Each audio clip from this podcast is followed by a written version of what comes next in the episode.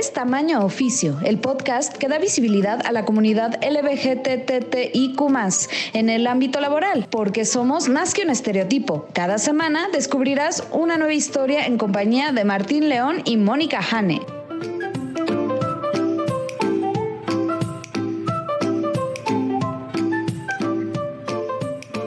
Hola, ¿qué tal? Bienvenidos a Tamaño Oficio con Martín León, el doncel de la comedia en México. Hola Martín, ¿cómo estás? Muy bien, especialmente porque me acompaña mi cojo favorita de este podcast, Mónica Jane, la lesbiana más profesional que yo conozco. ¿Cómo estás, Jane? Bien, feliz porque ya estamos, bueno, ya tenemos casi un mes de haber empezado el, el, el 2023, sí. Y ya estamos de regreso. Ya regresó tamaño oficio. Así es, es oficial. ¿Qué tal tu cierre de año, tu inicio de año? Pues bien, este, ahora sí que mm, estuve viajando por la, por la República, fui a Cuernavaca, fui a Guadalajara, fui a San Miguel de Allende, por el centro del país, básicamente. Ya estoy de vuelta y pues ya aquí grabando. ¿Y tú, Jane? ¿Qué tal tu cierre de año e inicio? Mm, mm. Mi cierre de año muy bien, tranquilo, me gustó. Y el inicio de año, pues también va bastante, pinta bonito, pinta bonito. Aparte, ya, ya soy tía, ya nació la bebé de Denise, mi sobrinita. ¿Y qué tipo de tía quieres ser, Jani? La más chida. La que, la que le da, la que introduce a los, a los sobrinos a los placeres de la vida, como el tabaco, el alcohol. Y todas esas cosas, sí, claro. Y que le, conmigo pueden ser groseros, o sea, decir groserías y, por ejemplo, Patrick, que es mi sobrino, el más grande, que tiene 11 años, ese cuate ya me agarró la onda, ¿no? Entonces luego ya sí me hable, ah, no seas güey, y yo, tú tampoco, güey, ah, qué pedo, y ya nos hablamos así como bien chido. ese tipo de tía, ¿sabes? Muy bien, la tía cool. La tía cool, sí. En, en realidad lo que me encantaría, eso sí, de verdad, es como lograr que si algún día necesitan expresar algo y que tengan por alguna duda o por alguna situación de lo que sea, que me tengan esa confianza de acercarse a mí y decirme, güey, tengo este pedo, tengo esta duda, ¿qué onda? ¿Cómo le hago? Y poderlos ayudar. Sí, hice un hoyo en la pared, ¿me ayudas a arreglarlo, tía? Exactamente, desde eso hasta cualquier otra cosa, que tengan esa confianza, que tengan a, a la tía de confianza y que no anden recurriendo a amigos que luego dan consejos igual de pendejos como están todos a esa edad, ¿no? Básicamente. Pero pues a esa edad uno lo sabe todo, ya sabes. Justo. Quiero ser como que, que me vean como esa tal vez primera opción para acercarse a platicar. Exacto. O al menos que digan, mira, ya después de que hayan seguido el consejo del amigo que no deben haber seguido, que digan, ¿sabes qué? Ahora le voy a preguntar a mi tía, porque ya, ya se ve más coherente. Y que digan, no me va a acusar con mis papás. O sea, que me vean como, como una cómplice. Eso es lo que quiero. una aliada, una cómplice. Yo también, yo también, es lo que quiero con mis sobrinos. Ojalá lo logremos. Ojalá, changuitos. ¿Y qué más cuentas? ¿Qué tal, qué tal el trabajo ahora que regresas en 2023? Pues mira, todavía estuvo bastante tranquilo este mes, pero ya me están cayendo las voladoras. ¿De Papantla? Exactamente, ya cada, o sea, ya, ya me está dando miedo, pero pinta padre. Ya tengo tres estudios asignados que va a estar bastante divertido el tiempo. ¿Y tú qué? Pues de mi lado, pues empecé el año con algunos bomberazos, este, pues con un bomberazo medio grande y pues ahí con los clientes queriendo algunos cambios medio drásticos, entonces estamos lidiando con eso. Pero pues bien, en general, bien. Qué bueno, Martín. Vamos, a arrancar bien, con el pie derecho, estoy segura. De acuerdo.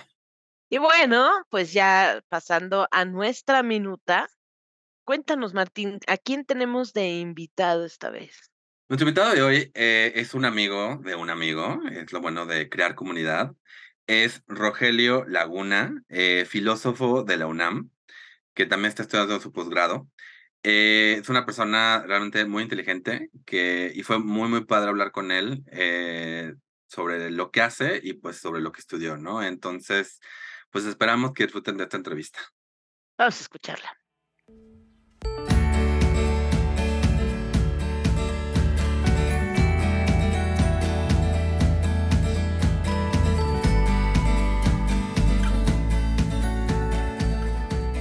Hola y bienvenidos a una nueva entrevista de Tamaño Oficio.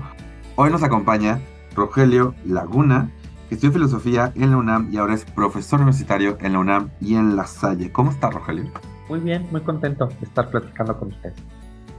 Bienvenido. Muchas gracias, un gusto tremendo. Pues ahora sí, empecemos. Cuéntanos, Rogelio, ¿qué estudiaste y por qué decidiste estudiar eso? Bueno, estudié la licenciatura en filosofía, después también posgrados en filosofía y no podría responder muy bien la pregunta porque yo cuando era niño quería estudiar medicina, luego quería estudiar teatro, luego quería estudiar música, luego quería hacer de todo. Y de repente en la prepa, cuando llegué a la clase de filosofía, me sorprendió muchísimo lo que la gente pensaba, digamos, a nivel filosófico. Y, yo dije, si no estudio filosofía, no voy a poder pensar todo esto. me va a pasar toda esta información, todas estas preguntas.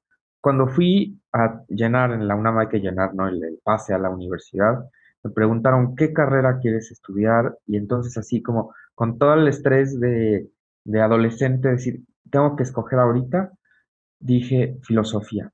Y en ese momento fue como si me quitaran de encima así una carga gigantesca y supe que no me había equivocado y que realmente quería estudiar filosofía.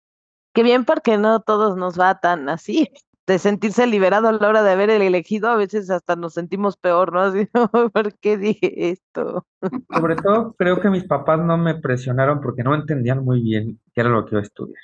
Entonces dijeron, ¿vas a estudiar filosofía? Bueno, pues allá tú, pero yo creo que más bien como que no tenían muy claro de qué se trataba la, la filosofía, a diferencia de otras profesiones, que a lo mejor dices, quiero ser este, diseñador gráfico, no, no, eso no, porque tu primo ya lo hace, ¿no? O quiero estudiar esta otra cosa, no, eso tampoco. Y aquí con filosofía como que dijeron, bueno, pues quién sabe que sea muy bien eso. Yo he intentado explicarles ya con el tiempo y lo han ido viendo ellos de qué se trata la filosofía, pero como que lo fueron descubriendo poco a poco y eso me ayudó mucho para que en términos familiares no me, no me presionaran. Rogelio, a mí sí me gustaría que me explicaras un poco qué hace la filosofía, cómo funciona, no sé. Ay, es la pregunta del millón. Siempre que alguien conoce a alguien que hace filosofía, dice, ¿pero qué es la filosofía? Y resulta que es una de esas preguntas que al principio uno piensa que puede responder, pero cuando, la, cuando empiezas a adentrarte más en la filosofía es muy difícil, porque la filosofía es una tradición que surgió con ese nombre hace 3.000 años en Grecia y que tiene que ver con una forma de pensar, una forma de pensar que parte de dudar, que parte de aceptar la propia ignorancia, pero que al mismo tiempo tiene que usar una herramienta muy específica del pensamiento que es la razón para resolver preguntas. Y todo el mundo me pregunta, ¿pero qué no había filosofía en los egipcios? ¿Qué no había filosofía en los mesopotamios? ¿Qué no había filosofía en el mundo eh, antes de la conquista en México, a ver, es que hay que diferenciar entre pensar la realidad y entre hacer filosofía. Claro que muchos pueblos tuvieron pensamiento, claro que muchos pueblos se preguntaron cosas, pero esa manera de responder privilegiando únicamente la razón, eso lo inventaron los griegos. Que claro que se puede complementar con otros pueblos y con otras cosmovisiones, pero los griegos inventaron esta manera de decir, vamos a responder las preguntas, pero solo con la razón. Ok, eso sí, ya me, fíjate que ahora me has dejado más clara la idea, ¿eh? Te lo agradezco mucho porque nunca lo había entendido bien y ahora ya me quedó mucho más clara la idea.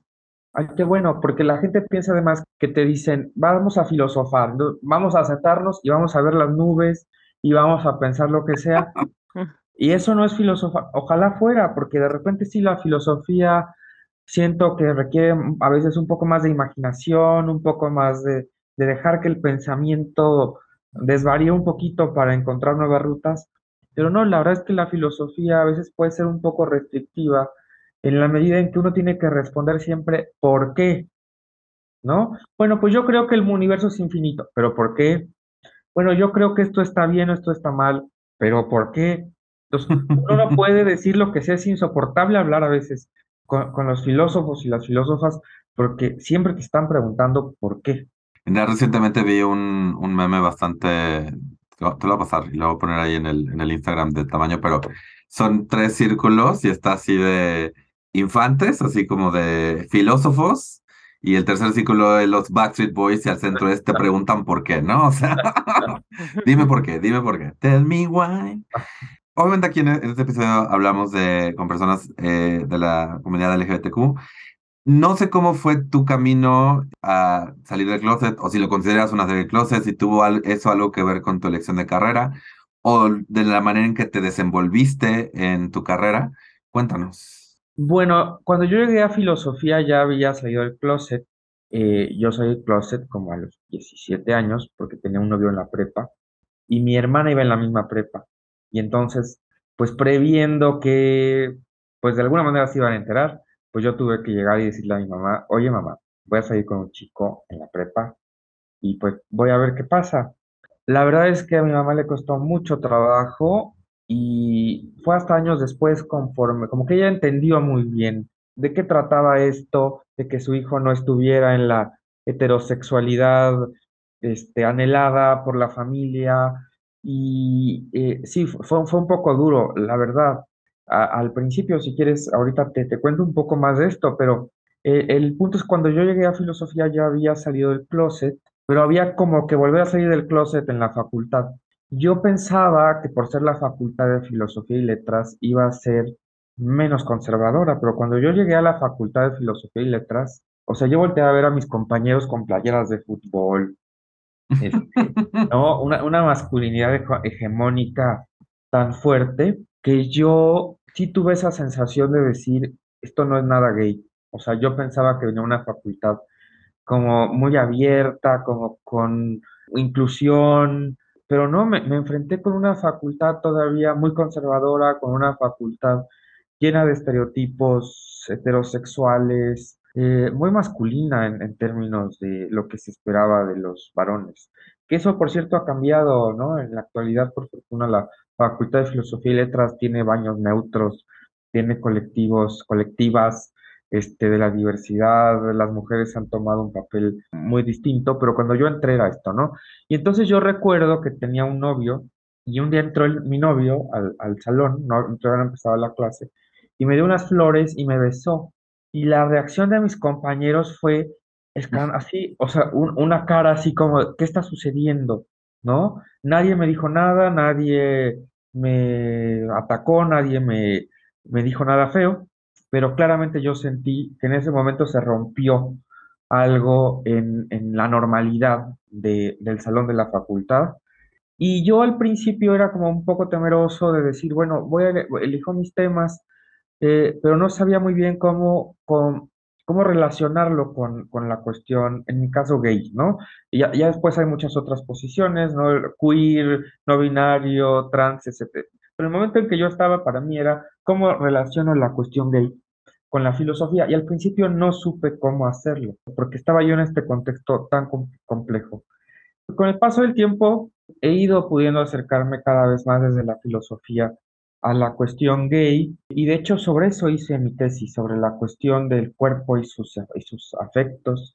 Y cómo en realidad, pues, aunque pues hay quien lo quiere, eh, no somos estos sujetos perfectamente amoldados a las expectativas sociales o perfectamente identificables con ciertas categorías, sino que somos diferentes. Y la filosofía sí me ha ayudado a ir construyendo cada vez más esto aunque más la literatura. Evidentemente hay como un cambio en, en la universidad, ¿no? De cuando empezaste a estudiar al día de hoy. ¿Hay políticas de inclusión, de no discriminación? ¿Están escritas? ¿Les dan difusión? ¿Cómo funciona? Es muy interesante la pregunta. Yo creo que todo esto ha tenido que ver también con la transformación de la ciudad eh, y del país donde, donde estamos, ¿no? Yo me acuerdo que iba en no sé, acabando la carrera 2008, 2009, y tenía yo un novio de ciencias políticas, y entonces íbamos caminando por el parque. Y en una de esas nos sentamos en, una banquita y la abracé y le di unos besos. Llegó la patrulla ¿no? Y se bajan los policías y nos dicen, van a tener que venir con nosotros a la comisaría, este, porque ustedes creen que están en Francia, creen que están en Europa, para estarse besando así en el parque a la luz pública de todas las personas.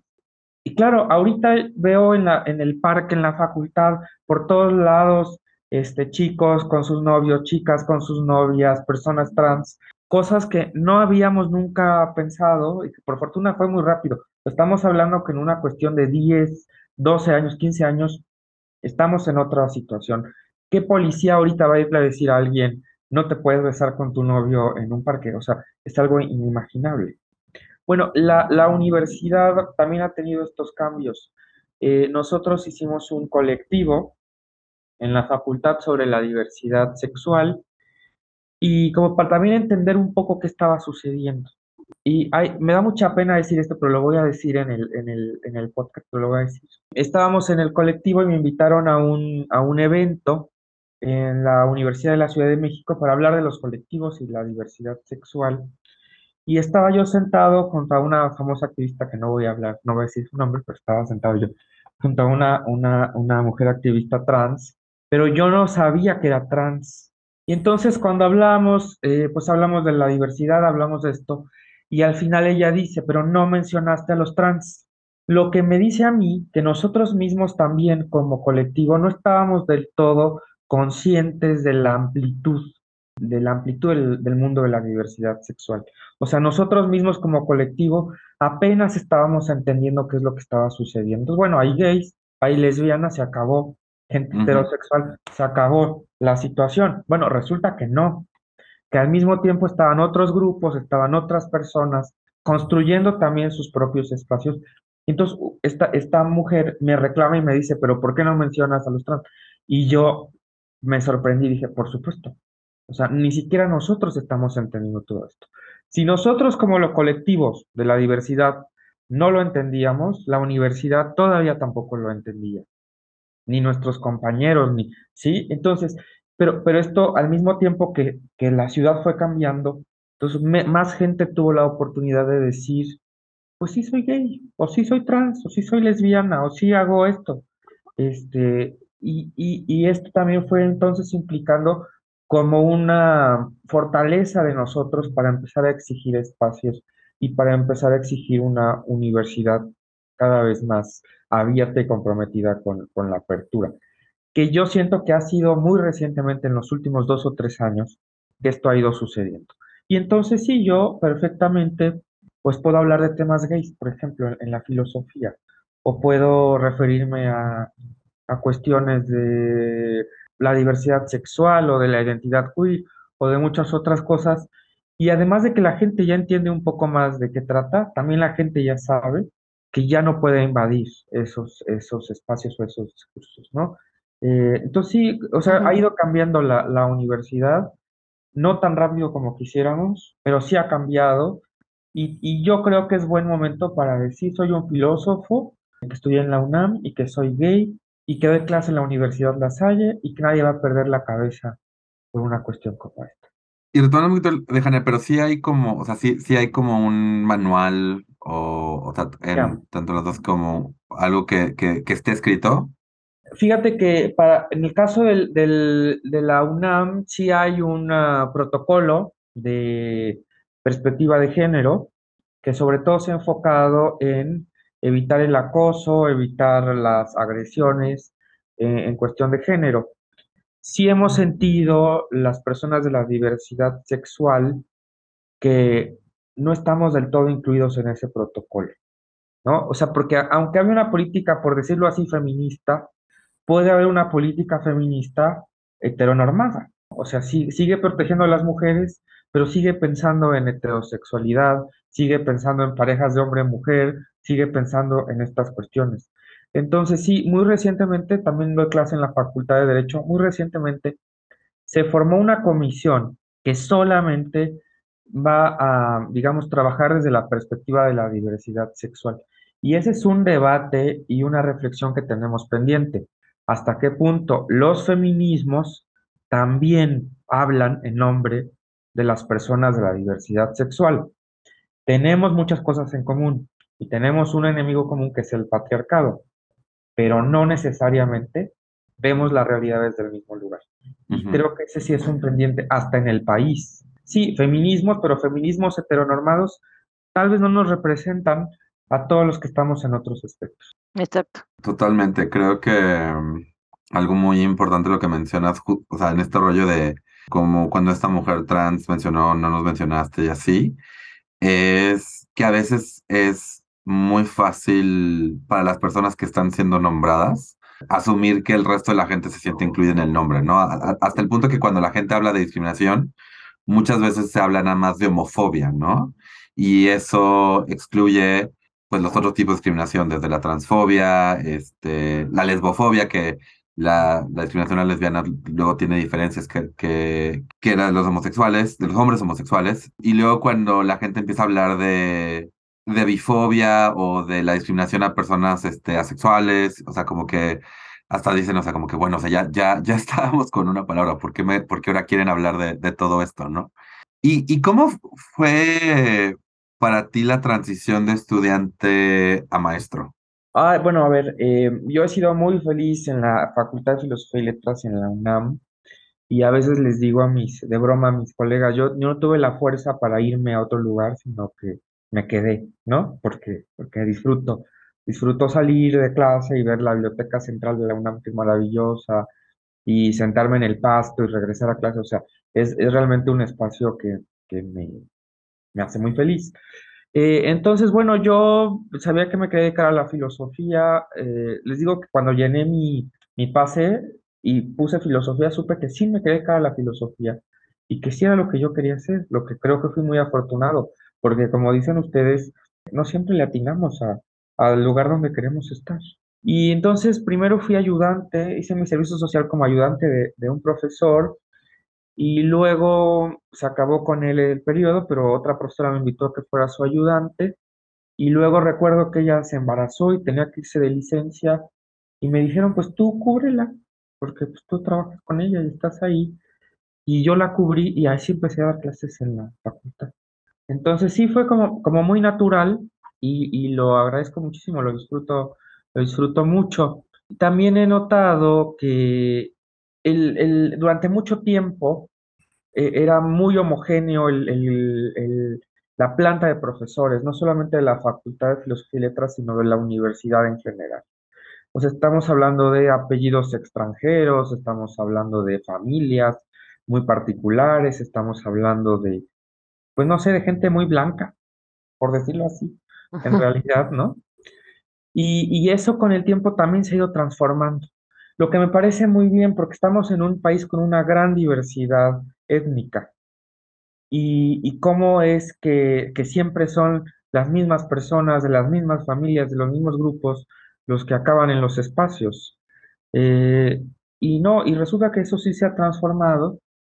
Y también personas que abiertamente dicen, soy homosexual, soy lesbiana, soy trans, pues sí ha ido transformándose también eso. Entonces yo creo que todo esto además no ha, no ha sido porque nos obliguen las leyes, aunque las leyes por supuesto que nos, nos ayudan, pero también yo creo que llegó un momento en que la sociedad mexicana y mundial, al menos en, en Occidente, llegó un momento en que dijo, ¿para qué seguimos simulando que todo el mundo es heterosexual, que todo el mundo cumple los estándares, que todo el mundo hace ciertas cosas? Y más gente salió a decir, pues yo soy diferente y yo también quiero un espacio y poco a poco esto ha ido permeando las instituciones, ¿no? Eh, en otro momento un profesor universitario jamás hubiera parado frente a su grupo a decir, pues soy gay. Y en la actualidad tuvimos apenas un evento en la Facultad de Derecho sobre, después del matrimonio igualitario en todo el país, ¿qué sigue en términos de los derechos? Y yo me paré frente a mis grupos que estaban invitados y les dije, bueno, cuando yo estudiaba aquí, me paró la policía por besarme con mi novio aquí afuera en el parque. ¿No? Pero yo lo digo sin ningún temor, sin ninguna situación donde yo sienta que estoy transgrediendo una cierta normalidad. Y eso nos habla de que, de que en las aulas, y esto creo que es bueno para los que somos docentes, en las aulas hay otro escenario diferente. Ojalá fuera lo mismo en el nivel primaria y en el nivel secundaria y en la prepa, donde creo que todavía hay resistencias diferentes, pero al menos ya en el ámbito universitario creo que se están transformando las cosas. Y para ti, ¿quiénes están más abiertos, digamos, a esta diversidad? Si serán los alumnos o eh, los maestros. No, son los alumnos. Yo, yo creo que no, no nadie se imaginaba lo diferente que iba, que puede ser una generación a otra. Estamos hablando de una diferencia de dos o tres o tres años nada más. Yo tenía alumnos en prepa que me decían, yo tengo un novio y una novia. Y yo les decía, ¿y están felices? Sí, estamos muy felices. Ah, pues qué bueno. O sea, pero era normalizado dentro de la prepa que alguien dijera, yo tengo un novio tengo una novia. Y esto fue permeando al nivel que se empieza a, ver prácticas eh, diferentes a las heteronormadas en los propios estudiantes, de manera que yo creo que las instituciones han, han tenido que darse cuenta que no podían seguir manteniendo una sola idea de la familia o de la realidad, inclusive en instituciones que podríamos pensar que son, digamos, más conservadoras, como la, el caso de La Salle, ¿no? donde también doy clase, y que es religioso, pero lo que, lo que veo en la vida cotidiana es la exigencia de los propios estudiantes para decirle a la universidad, necesitamos que nos respeten los profesores, necesitamos que sea, que sea, que sea abierto el discurso, necesitamos que no me sienta yo vulnerado en mis derechos. Y ahí me sorprende cómo la, al menos la Universidad La Salle ha respondido diciendo, pues va, ¿no? Lo vamos a, lo vamos a hacer. Eh, porque ya no es opcional, el punto es que ya no es opcional. Si tienes grupos y grupos de personas que desean ser respetadas, que desean un discurso abierto, que desean no ser excluidas, ¿cómo las sigues excluyendo? Y es lo mismo que ha pasado en los congresos de todo el país. Al final han tenido que votar por el matrimonio igualitario, ¿no? O sea, si tus votantes quieren eso, si la sociedad quiere eso, aunque tú no quieras, pues parece que ya no tienes mucha opción. Y me parece que es una madurez de nuestra sociedad. ¿eh? Creo que lo dijiste muy bien, que es una madurez pero mi pregunta sería, ¿cuál crees que sea el mayor obstáculo por parte de, si no los maestros de la administración, para como aceptar y decir, ok, tenemos que escuchar a, a, estas personas y, y, crear estos espacios, este, si no seguros, al menos incluyentes? Las familias yo creo que son las que tienen la resistencia. las familias pueden presionar mucho al sistema educativo y de hecho lo han lo han logrado en muchos lugares, que quiten estas páginas del libro de texto porque no queremos que se enteren ahorita los niños que hay lesbianas, ¿no? ¿Cómo se van a enterar de eso? ¿No? Este, no, en Monterrey me acuerdo, creo que no arrancaban las páginas, pero las engrapaban. Así llegaba la maestra y engrapaba ciertas páginas para que no se pudieran despegar y no se pudiera ver lo que estaba escrito ahí. Entonces, yo creo que la mayor resistencia que tenemos en la actualidad son las familias, porque hay un temor muy grande de los padres de cierta generación a que venga su hijo y les diga soy gay, o que venga su hijo y les diga creo que soy trans, o que venga su hijo y les diga pues tengo una relación poliamorosa. ¿Cómo entender esto? Cuando estamos rodeados de una cultura que hasta hace muy poco, lo único que veías eran parejas heterosexuales en, en, la, en los programas, en el cine, que además se casaban.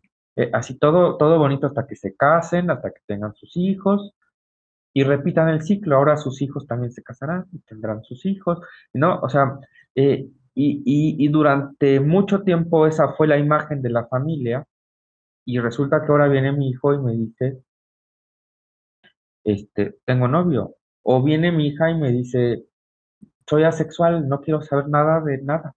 O sea, déjame en paz. ¿no? Ni esperes que traiga novio ni novia, y no esperes que me case, y no esperes boda, y no esperes nietos. No quiero nada de eso. Sí, no. Y las familias, no, yo creo que ahí es donde está ahorita el gran, el gran momento ¿eh? de, de, como de incidir, ahí, en las familias. Creo que sí, las familias siempre poco complicada. y esta idea, ¿no? De, de que ver a una, o sea, que puede ser la persona más heterosexual del mundo, pero si ves una imagen, un dibujo de dos personas del mismo sexo tomándose la mano, es, oh my god, homosexualidad. Como pasa en las películas y esto que los padres censuran también. No quiero que mi hijo vea en el cine que dos chicos se besan. Si es chico y chica, sí, pero si es chico y chico, y dices, ¿cuál es el, el punto en realidad? Qué gran verdad. Me encantó esta reflexión, de verdad. Este, Ahorita que mencionaste, o sea, de que los estudiantes están como exigiendo y, y, y sí, o sea, yo también veo y me han este, dicho varias personas que están como en contacto con estudiantes de la universidad que sí, de repente ahora ya hay una apertura y la gente está mucho más dispuesta a no solamente etiquetarse como no heterosexual, no cisgénero, sino además como a no, a no etiquetarse punto, ¿no? O sea, como que justamente este, esta parte de la gente que dice no, o sea, porque en, en, en mi opinión, y es totalmente personal, creo que este, esta lucha en contra de las etiquetas, decirlo de una manera, es algo como muy de la juventud, o sea, que no quiere definirse. Es como, o sea, si existe la etiqueta, no importa que la etiqueta me quede, voy a, decir, no, yo no soy X, soy, un, soy una versión de X que aún no se define, ¿no? No sé tú cómo, cómo lo veas y cuál crees que sea, supongo, el rol de nosotros como personas LGBTQ que ya que ya estamos un poquito más este o sea que ya estamos ya estamos hasta los somos hasta los este los conservadores de la, la sociedad LGBT para que para, para no cerrarnos y no y no automáticamente decir qué es esa nueva bandera que se inventaron ahora los no sé qué Fíjate que son temas muy importantes. Voy, voy, a decir primero una cosa. Sobre todo para los hombres gays, creo que ha sido un poco tener que volver a construir de nuevo todo, porque la epidemia del VIH arrasó con un montón de personas que habían construido discursos, que habían construido prácticas, que habían construido hasta familias. Creo que no se ha valorado, nadie ha puesto atención en esa ruptura de diálogo entre en todas estas personas que murieron en los años 80 y 90 y que, y que rompieron la transmisión de alguna manera de ciertas prácticas y cuestiones. Y ahí creo que se perdieron cosas fundamentales. Sin embargo, hablando con personas que por diversas razones eh, no, se, no, pues no murieron o no se afectaron en, en esta pandemia del VIH, eh, ellos, por ejemplo, que serían todavía más conservadores que nosotros de alguna manera, ¿no? Porque eran estas personas que, pues no salgo del closet, tengo una pantalla de que tengo una novia, pero este, mi familia lo sabe, pero nadie dice nada, y todo es por muy por debajo del agua, y todos simulamos que esto sería como muy, muy conservador para, para nosotros, ¿no? Eh, yo, yo, este, pues ya salí del closet, mis alumnos lo saben, etcétera, pero a lo mejor no llego a las nuevas, como tú dices, nuevas eh, prácticas que son, eh, pues no tengo etiqueta, o no, o no tengo, o, me, me, considero no binario, etcétera. Eso es algo muy diferente. Pero lo que les preocupa a estas personas con las que he podido dialogar es que tal vez sí ha ido muy de la mano el mundo gay del consumo habría que pensarlo en otras en otros eh, aspectos de la diversidad sexual, ¿no? En el caso de las mujeres, en el caso trans, habría que pensarlo eh, a lo mejor en su universo eh, propio. Yo hablo desde el mundo gay. Pues sí, es que el mundo gay está lleno de estereotipos también, o sea, muy libre, muy libre, pero si no compras esto, estás fuera, si no estás guapo, estás fuera, si no estás blanco, estás fuera, si no eres instagramable, estás fuera ahí es donde creo que sí vale la pena esta visión intergeneracional, donde tal vez sí nos puedan decir, bájale tantito al consumo, ¿no? O sea, tal vez el punto no está ahí. Eh, es, qué bueno que se pueda visibilizar, qué bueno que se pueda hacer público, qué bueno que puedas hacer todo lo que no se podía hacer antes, pero a lo mejor el objetivo no es ese. Y ahí hay un tema, ¿eh? Del, de los gays y el consumo. Todo el mundo quiere ser gay, gay neoyorquino y pues no, no. Eso es súper interesante, sí. Y, y sí, o sea, es un tema muy, muy este, amplio, siento, porque es el hecho de que, por un lado, como personas fuera del mainstream, o sea, fuera de lo popular, como que queremos entrar a lo popular, y a veces queremos entrar tanto a este sistema que no cuestionamos lo que es, o sea, los errores y lo peligroso y lo lo dañino del sistema, ¿no? Sí, que yo no sé, cuéntenme, ¿pasará lo mismo en el mundo de las mujeres? ¿Pasará lo mismo en el mundo trans? O sea, para las personas trans, por ejemplo, dicen, tienes que ser súper femenina o no eres trans. Hay un tema. ¿no? Sí, o les dicen, no, es que no, porque no quieres traer el cabello largo o cosas así como muy estereotipadas. Sí, o sea, sí, la misma persona que dice una mujer puede traer el pelo como quiera, Vuelta le dice, no, pero tú como mujer trans debes tener el pelo largo y sedoso. Exacto. Y... Entonces sí es como, estos, estos momentos este, interesantes, ¿no? Sí, y en el mundo lésbico igual hay muchísimos estereotipos y también hay hasta incluso, bueno, yo lo he notado recientemente como cierta resistencia hacia, por ejemplo, las mujeres como yo que somos tomboy, ¿no? Que nos vemos más masculinas que femeninas y entonces hay muchas chicas lesbianas que dicen, no, es que no, no, porque ya te ven como que es que ya está a punto de brincar a ser trans, ¿no? o cosas así, entonces también llega a haber cierta discriminación o cierto, como, no, tú no eres tan lesbiana, o sea, tú ya estás siendo casi trans. Claro, pero ah, digamos, ahí por los estereotipos gays mainstream, ¿no? O, la idea de lo que tiene que ser un hombre o una mujer, pero a esto súmale los prejuicios además de clase social, los prejuicios de marcas, los prejuicios de prácticas. A mí me ha tocado que en estas aplicaciones, que me conoce uno gente, eh, me dicen, tú no porque tienes cara de albañil. Y yo no sé qué contestarles, me, me parece algo, o sea, a mí no me preocupa tener cara de albañil, me preocupa que alguien tenga los huevos de decirte, tienes cara de albañil, ¿no? O sea, revisa tu racismo, revisa tu clasismo. Además hay unos albañiles guapísimos, ¿no?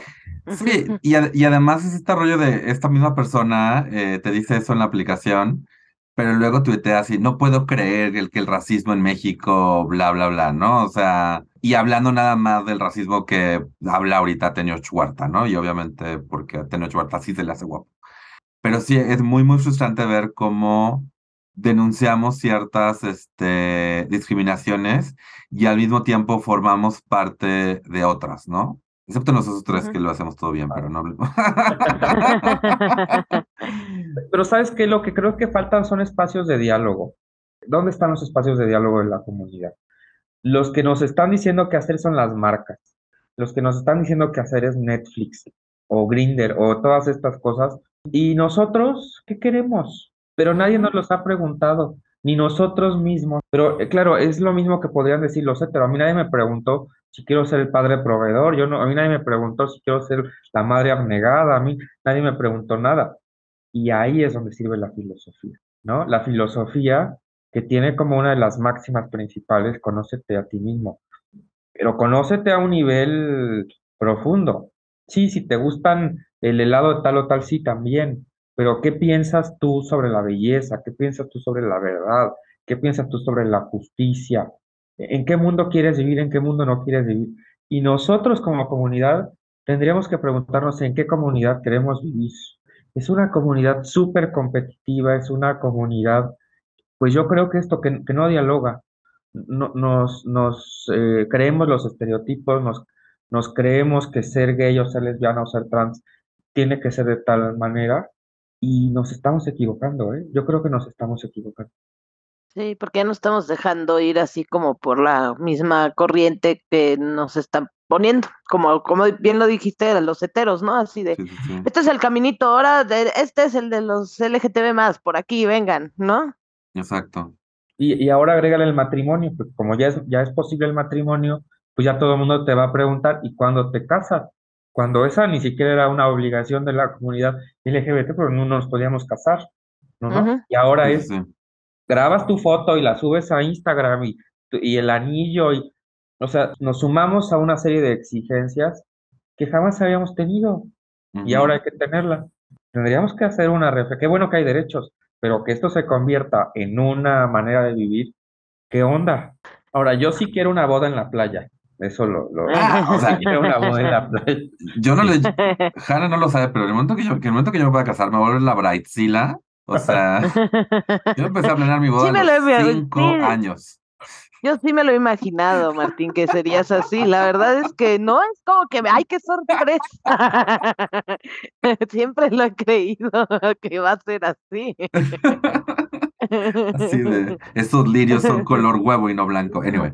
Eh, está padrísimo. Estas preguntas que acabas de mencionar, creo que sí, gente, ahora a ti que háganle regresen ahí en su reproducción de podcast y vuelven, vuelvenlas a escuchar porque creo que son preguntas importantes, no solamente para nosotros como personas LGBT, sino para todos.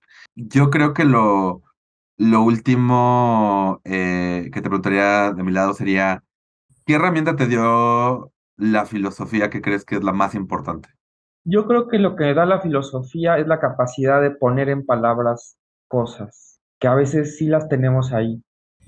Claro que todo el mundo se hace preguntas, claro que todo el mundo tiene inquietudes o empieza a encontrar algo ahí que empieza a ser interesante y que lo quiere seguir desarrollando, pero no sabes cómo en tus pensamientos.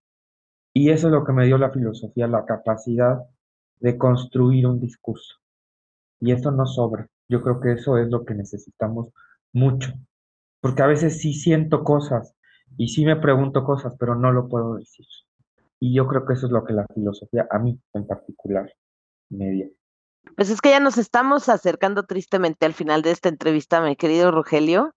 Entonces, tengo esta pregunta para ti y es, si existiera un genio de la lámpara maravillosa LGBTIQ+, ¿qué deseo le pedirías? Un grinder donde se puedan poner comentarios.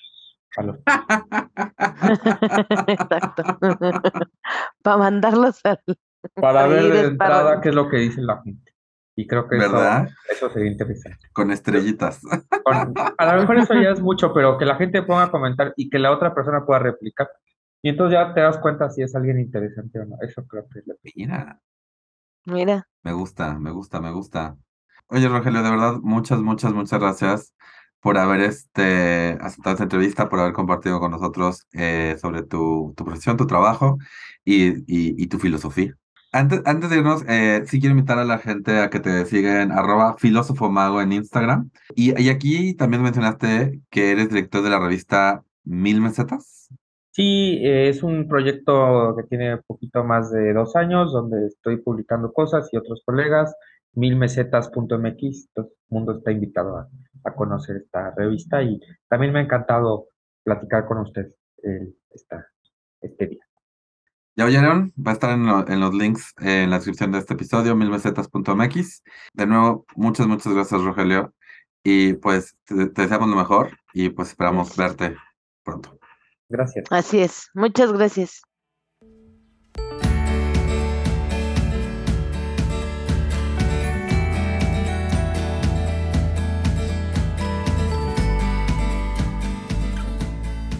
¿Qué tal, Martín? Esta vez lo voy a cambiar. Te voy a contar qué es lo que me llevo de esta entrevista. Yo primero. ¿Te parece? Claro, cuéntame. Mira, algo que me gustó es que finalmente aprendí o entendí en cierta forma qué es la filosofía, ¿no? Porque como él dijo que hay gente que piensa que nada más se sientan a ver las nubes y así, que no es eso, sino que es encontrar las respuestas desde la razón y, y el conocimiento. Entonces, este, y que los filósofos son como niños de tres o cuatro años que se la pasan preguntando, ¿y por qué? ¿Y por qué? Para llegar a esa razón o a ese conocimiento. Entonces, pero por fin entendí, nunca había entendido que era filosofía, te lo juro, nunca en mi vida. Y ahora sí ya la entendí. Entonces, quiero agradecerle a Rogelio por esa explicación tan sencilla que me dio y que por fin entendí. Sí, ¿verdad? Y bueno, lo que me gustó también fue cuando nos platicó que estaba en su, en su salón de clase y que de repente entró su novio y le dio un beso y le entregó flores y cómo se rompió como esa, este, como que algo se rompió de normalidad en su salón, pero que bueno, nadie fue agresivo ni nada, pero sí se sintió como ese cambio y, y este, bueno, eso me gustó en cierta forma que no hubo violencia, no hubo, y dos que tres se han de haber quedado como pensando en, en lo que pasaba, ¿no? Y es el Pues sí. rompimiento de la normalidad, me gustó y me lo llevo. Y también me llevo como esa importancia de que tenemos que trabajar todos y todes, todas, en los estereotipos y todos estos estigmas que todos traemos cargando de alguna manera en nuestra cabecita y que si no somos, este, podemos llegar a ser homofóbicos nosotros mismos, o lesfóbicos, o LGTBfóbicos, eh, y todos estos estereotipos que, o clasistas, o racistas, etcétera. Entonces, todo eso que tenemos que trabajar y concientizar en nuestras cabezas, porque a veces a lo mejor uno mismo está haciendo un comentario que discrimina a alguien sin darnos cuenta, porque no lo hemos aterrizado ni estamos haciendo conciencia. De eso. Y pues tratar de ir eliminando los estereotipos, que es algo, creo, fundamental. Pues sí, no es sencillo porque, pues, es- o sea, están inmiscuidos completamente en la cultura, ¿no? Entonces no es súper, no es sencillo quitarte y a veces ni siquiera te das cuenta, ¿no? O sea, creo que, o sea, en, en intentarnos quit- quitarnos a prejuicios, luego hay que estar como abiertos a que nos digan, oye, eso que acabas de decir no está tan chido y pasar el- ese como sentimiento defensivo inicial y decir, ah, ok, ok, no está chido y no lo voy a volver a hacer, ¿no? Una frase que tengo que anotar de que dijo es, pues no siempre latinamos, pero está bien, es mejor atinar tarde que nunca. Y pues es eso, o sea, en el por qué, por qué, por qué, pues igual cuando estás respondiendo las preguntas, la primera respuesta no es la correcta, pero pues le debes seguir buscando respuestas, ¿no? Exactamente.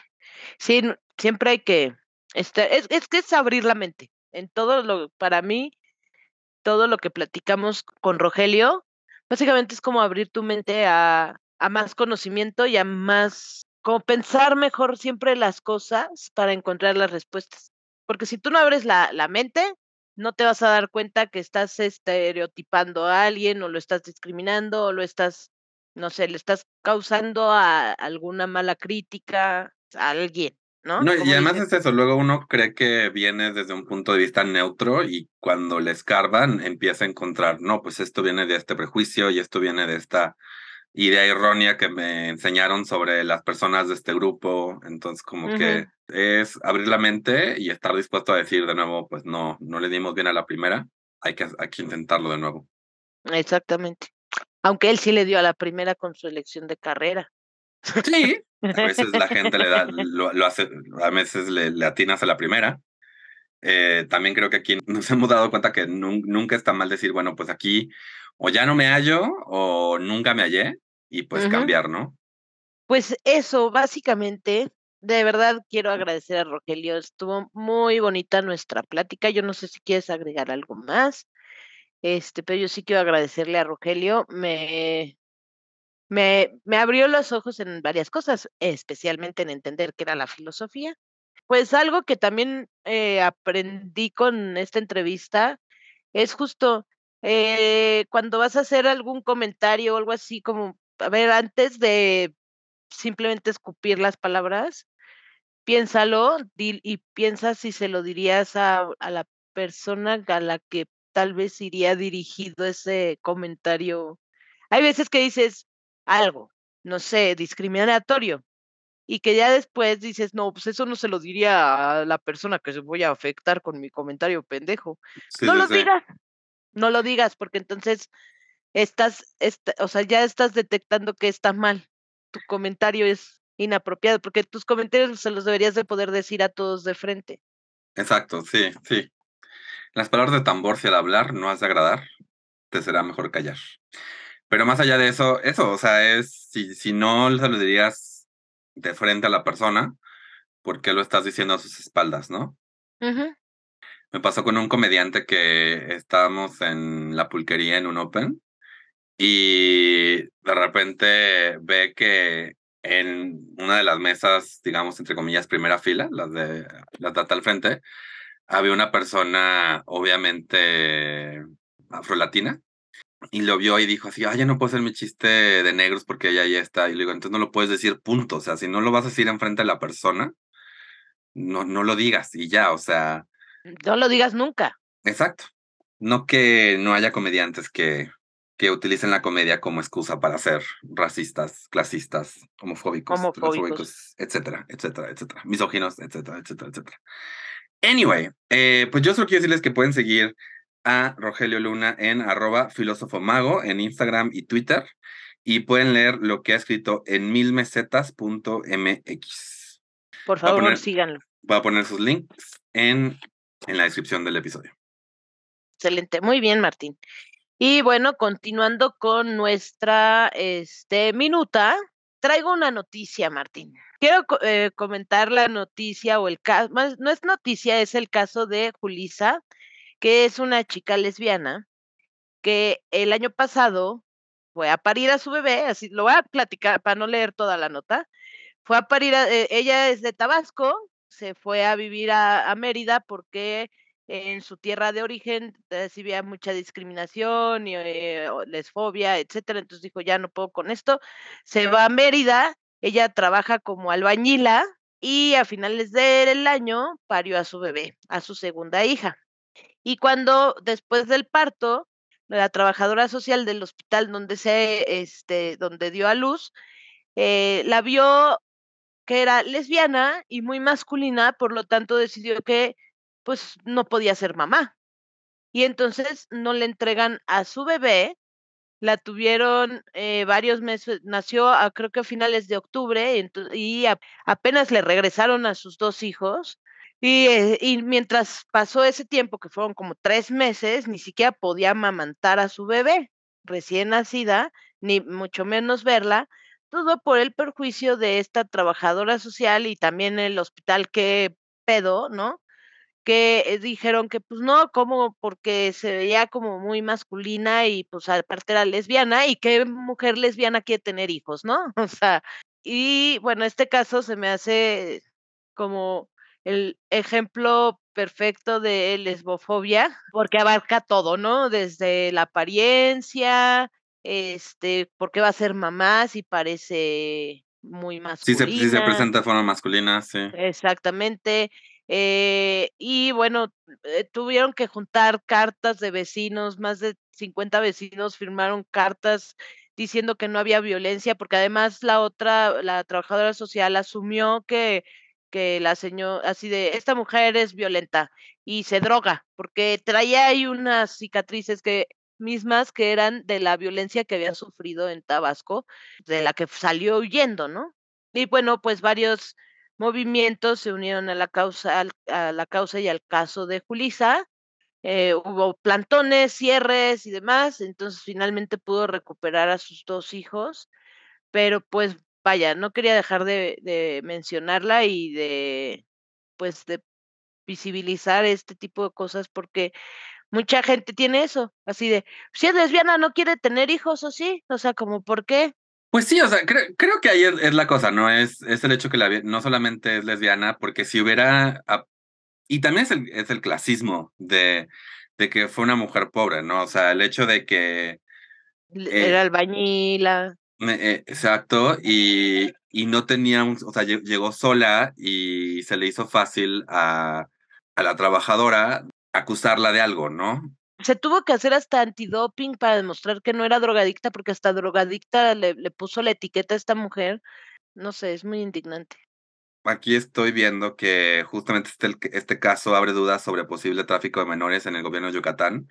Porque lo que me refiero es eso, es cuando tienes una persona de bajos recursos y puedes acusarla, porque aquí realmente es hasta mostrar de cierta manera lo bueno que para Julisa fue poder acercarse a estas como asociaciones, esta asociación de madres lesbianas, estas asociaciones como It Gets Better, o sea, Alex Orben en Twitter está hablando de esto, o sea, como que, que pudieron este, visibilizar el caso y darle el apoyo a Julisa que de otra manera no hubiera podido tener. Pero pues sí, el hecho, o sea, como que abre la duda de, bueno, y, y, y si no hubiera tenido este apoyo, si no hubiera tenido esta visibilidad mediática que le dio todo este apoyo. Entonces, ¿qué hubiera pasado con esos niños, no? Este, que los separan de su mamá, que además les, les, acusan a su mamá de violencia. O sea, el, mejor lugar para, este, para esos niños obviamente es con, con su mamá, que además, como justamente tú leíste una, una cita de que normalmente uno es inocente hasta que se prueba lo contrario. Pero ella más bien tuvo que encontrar pruebas de su inocencia y era, era, y decir, Era pues, culpable. Hasta que demostrara lo contrario, ¿no? Exacto. Y pues sí, o sea, es muestra de, la, de, los prejuicios que existen en Yucatán. Eh, y ahorita pues ella lo que está pidiendo es pues que se salga de su cargo las personas que responsables de, de lo que de estos de estos tres meses casi de, de no estar con sus hijos y pues sí, o sea, yo, yo la verdad no veo cómo no es que los mismos eh, de Yucatán están tratando de ver, o sea, cómo hacemos para que esto no vuelva a pasar. Exactamente. Y algo que también me llamaba la atención de esta nota es que durante este tiempo no le dieron eh, la nota, bueno, dan un papelito que se llama el alumbramiento o algo así, que es lo que certifica el hospital que ese bebé es tuyo y que nació de ti. Y ese papelito no se lo habían dado, o sea, no le dieron ni a la niña ni ese papelito.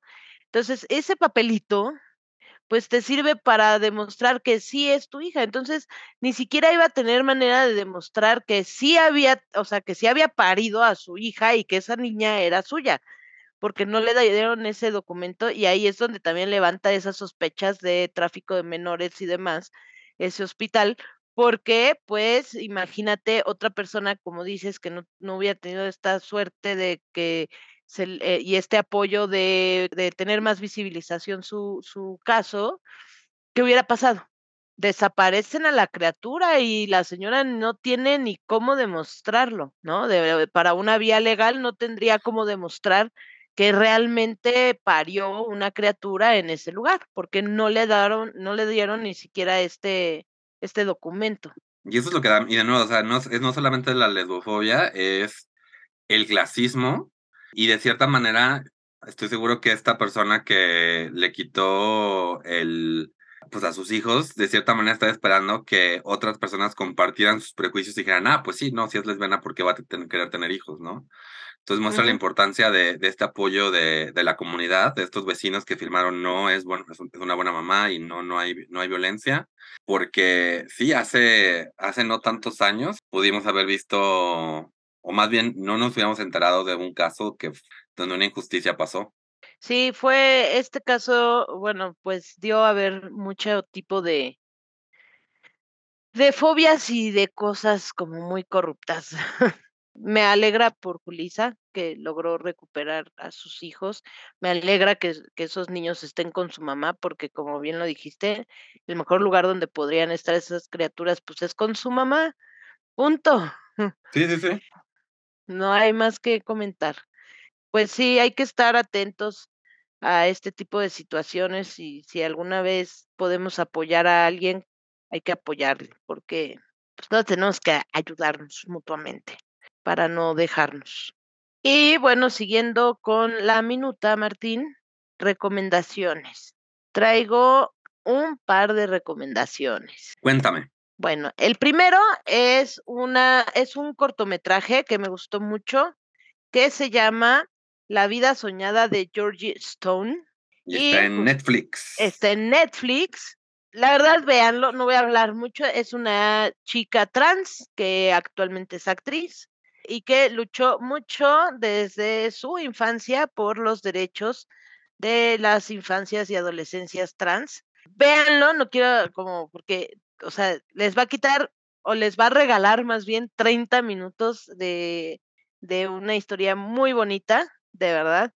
Entonces, vale la pena verlo y este y es inspirador porque dices, "Ah, yo quiero lograr algo como lo hizo Georgie, por Dios."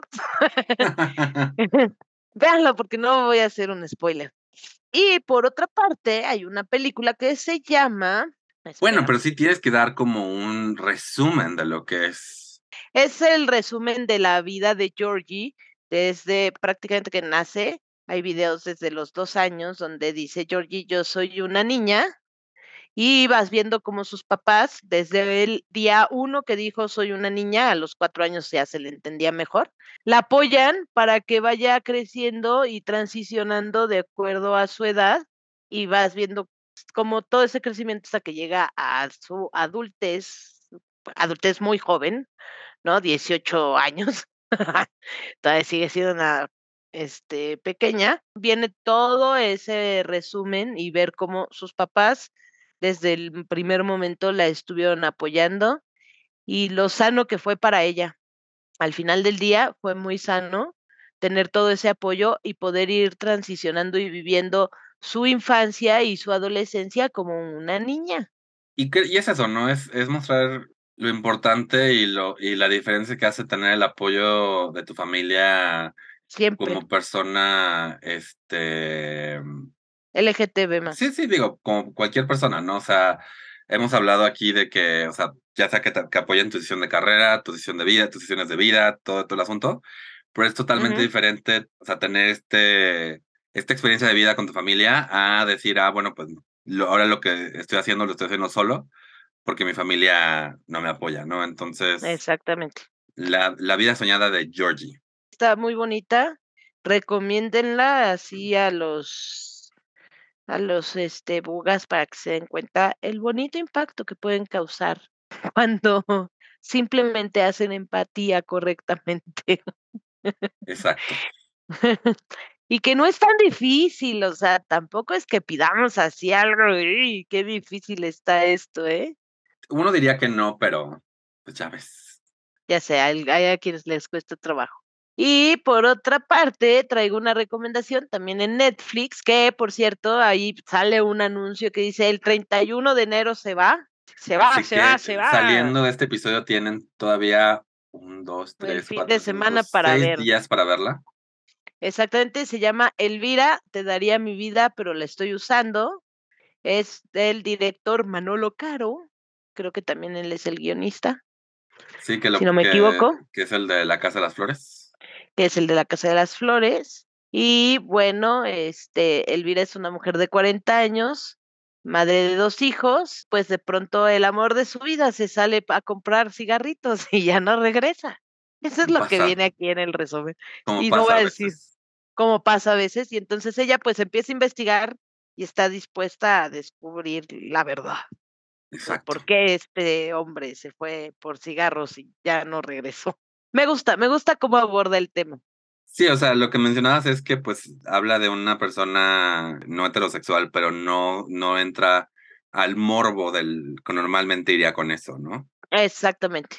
Sí, ahí hay un- el tema de una persona no heterosexual, pero el drama no es más drama por tratarse de una persona no heterosexual, ni tampoco es este morboso, ni nada de eso. Le- se las recomiendo, está muy locochona, tiene sus partes un poco así que te dan risa, tiene sus partes así que dices, wow, wow, wow, qué locura, pero está muy buena, o sea, está buena, está buena.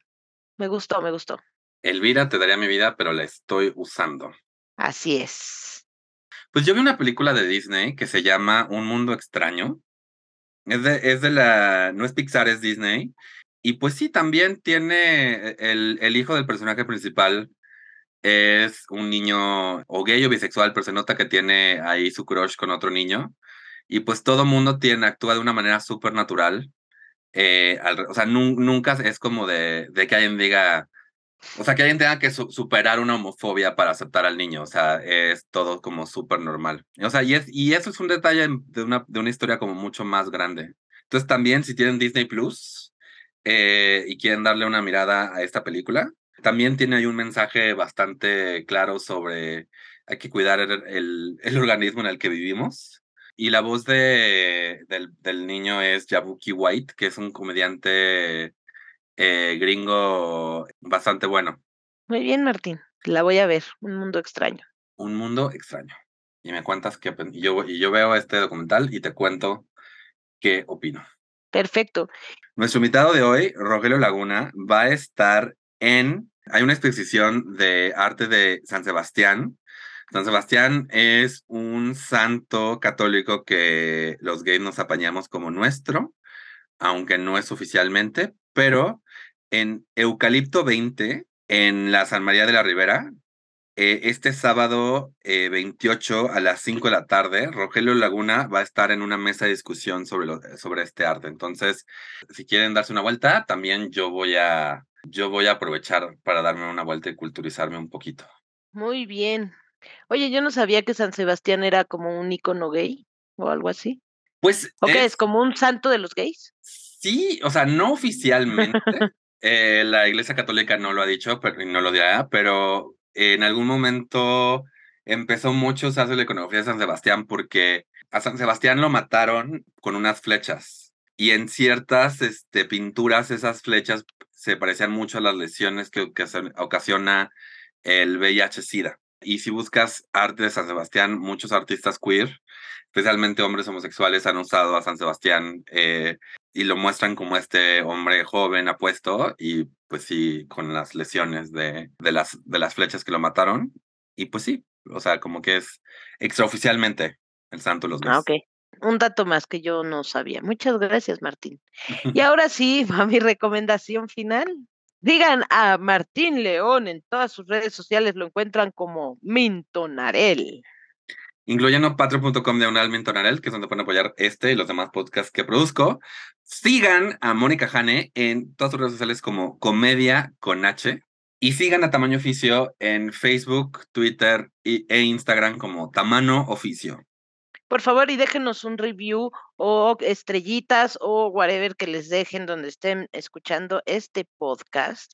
Mándenos así en la liga con sus amigos. Si quieren también este, regalarnos una este, entrevista o platicarnos nada más una breve historia de alguna anécdota en su trabajo o, este, o en su ámbito laboral, pues también nos pueden escribir, ahí está en, la, en nuestras páginas el número de WhatsApp, o lo pueden hacer por eh, mensaje directo ahí en Facebook, Instagram y Twitter.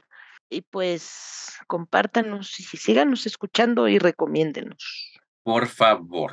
Pues bueno, eh, creo que ya fue todo. Eh, muchas gracias por habernos acompañado en otro podcast que pudo haber sido un email. Saludos cordiales. Vámonos, que aquí espantan. ¡Ah!